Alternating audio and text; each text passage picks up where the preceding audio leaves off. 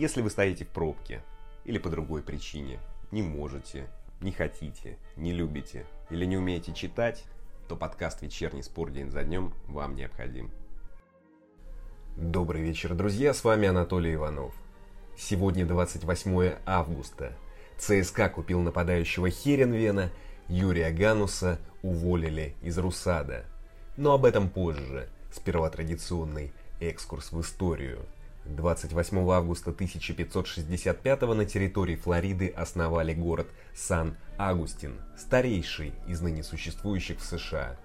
В этот день в 1883 произошел очередной мощный взрыв извергающегося вулкана Кракатау. В итоге извержение уничтожило большую часть острова, погибли 36 тысяч человек – Последствия извержения ощущались по всему земному шару.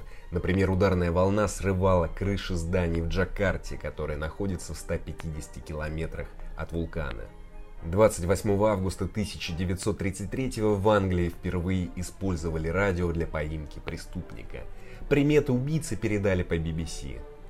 А что спорт? 28 августа 1936 прошел финал первого Кубка СССР по футболу. Локомотив обыграл Белийское «Динамо» со счетом 2-0. В розыгрыше участвовали более 50 команд из 39 городов. Следующий и последний Кубок Советского Союза «Локомотив» выиграл в 57-м. Ну ладно, вот что будет в этом выпуске. ЦСКА купил нападающего Чидеру Эджуки. Биолом интересуется в Блэкберне. КДК РФС отменил красные карточки Скопинцева и Швеца. Ригони недоволен. Яськов провалил проверку на полиграфе. Андрей Кончельскис получил положительный результат теста на COVID-19. Юрия Гануса уволили с поста генерального директора РУСАДА. Матчи НБА возобновят 29 августа. Расписание главных футбольных матчей выходных. Начнем. ЦСКА купил у Херенвина 22-летнего нигерийского левого вингера Чидеру Энджуке – Контракт подписан на 4 года. По данным Трансфермаркт, армейцы заплатили 12 миллионов евро. В минувшем сезоне нападающий провел 25 матчей в чемпионате Голландии, забил 9 мячей и отдал 4 результативные передачи. Инжуки также может сыграть в центре нападения. Болельщики ЦСКА дали нигерийцу славное для их уха прозвище Чиди. 176-сантиметровый вингер быстр, идет в дриблинг на скорости – в общем, посмотрим, что получится у нового Чиди в автобусной РПЛ. А ЦСКА пока потратил больше всех в России в это трансферное окно. 30,5 миллионов евро за четверых игроков. И что-то, друзья, я не слышу криков болельщиков ЦСКА о недопустимости трат государственных средств. Остаемся в ЦСКА. Теперь клубу нужно избавляться от легионеров. И первым, похоже, уйдет 22-летний славянский опорник Якоби Йол. Им интересуется Блэкберн, играющий в чемпионшипе. Информация о Блэкберне, правда, разнится. Например, Нобель Рустамян сообщил, что английский клуб сделал предложение. Агент Биола заявил Спорту24 о том, что Блэкберн лишь интересуется игроком, и они, агенты Биол, рассматривают и другие варианты. В текущем сезоне РПЛ Биол суммарно провел 41 минуту на поле за три матча. В минувшем сезоне чемпионшипа Блэкберн занял 11 место. Что ж, отличный вариант для Биола. Блэкберн или что-то другое, любой вариант лучше восседания на лавке. Идем дальше. КДК РФС отменил красные карточки Дмитрия Скопинцева и Антона Швеца. Защитник «Динамо» въехал в ногу Эмилиана Ригони и получил удаление после просмотра ВАР. Полузащитника Ахмата удалили в компенсированное время игры против «Локомотива». Жертва Скопинцева, Емельян Орегони, выступил на Матч ТВ. Он заявил, что фол – это, цитата, «очевидная красная карточка», и что извинения защитника не оправдывают его действия. Аргентинец, в частности, сказал, «В том моменте мне просто очень повезло. Это был сильный удар, и ровно в то самое место, где несколько недель назад было растяжение. Получил его на тренировке. Потом какое-то время восстанавливался, и тут удар именно сюда. Было очень больно. К счастью, не произошло ничего серьезного, и я смог закончить матч. Но если бы не было специальной повязки, которую перед матчем на голеностоп наложили врачи, могла быть серьезная травма. Это был жесткий момент, мне было очень больно. Я пожал ему руку просто потому, что так надо. Это часть фейерплей в футболе, как и его извинения. Но это не оправдывает его. Извинение совсем не означает, что судья должен поменять решение и, скажем, вместо красной дать желтую, сказал Орегоне. Друзья, согласен с аргентинцем, ему действительно повезло. Неважно, получил он травму или нет, этот фол заслуживал красной карточки. И дико, что ее отменили. Неужели теперь после каждого матча будут отменять красные карточки? А что, получается, имеют право, ведь прецедент создан.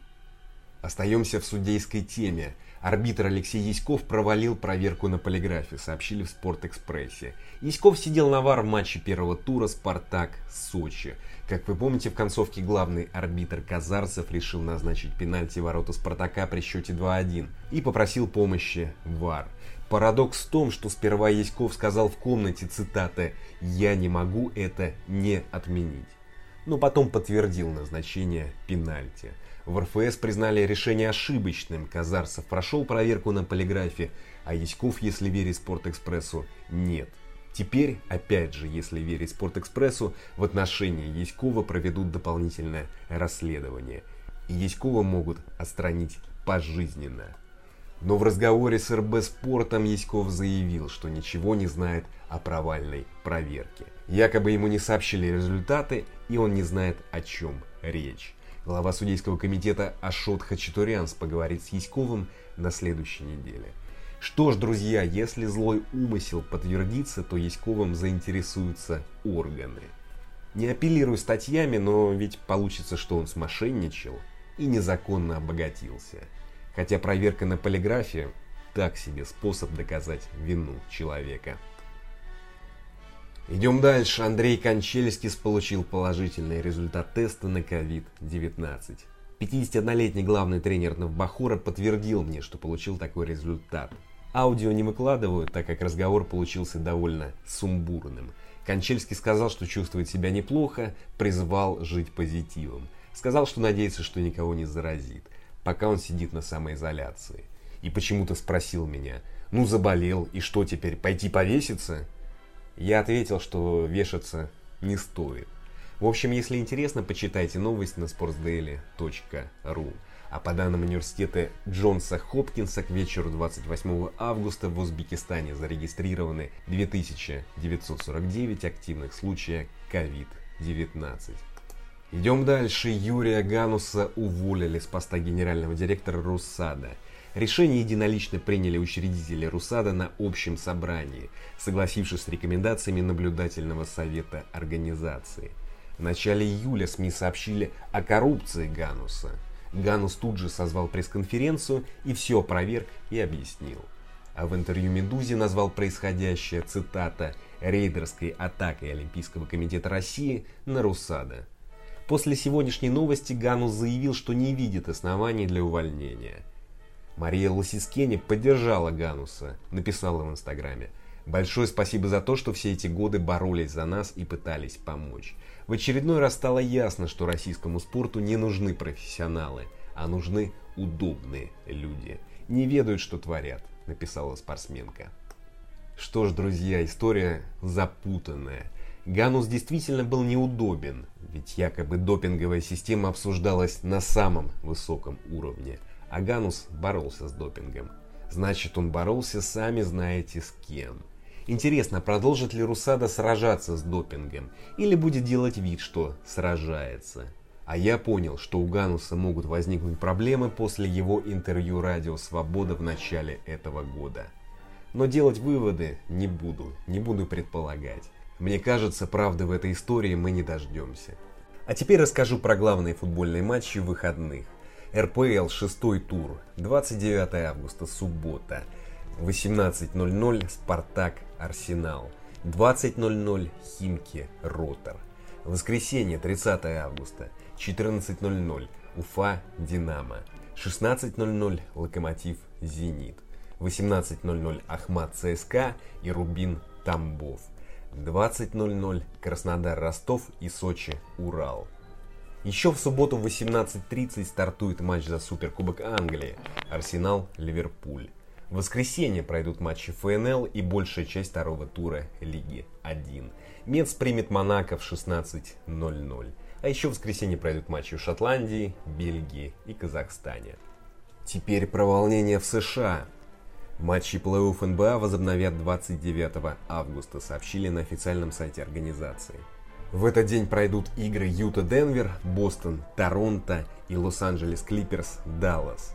26 августа игроки Милуоки отказались выходить на площадку на матч против Орландо. Баскетболисты протестовали против очередного инцидента в США, в котором полицейский ранил афроамериканца Джейкоба Блейка. В Висконсине, где произошел инцидент, начались протесты против полицейского насилия. К акции Милуоки присоединились в Оклахоме, Хьюстоне, Лейкерс и Портленде – Решение о возобновлении матчей приняли на встрече профсоюза баскетболистов и владельцев клубов. Также на собрании объявили о создании коалиции, в которую войдут игроки, тренеры и руководители. Их цель – борьба с социальной несправедливостью и расовым неравенством. А еще боссы клубов пообещали, что создадут на аренах избирательные участки во время выборов президента США.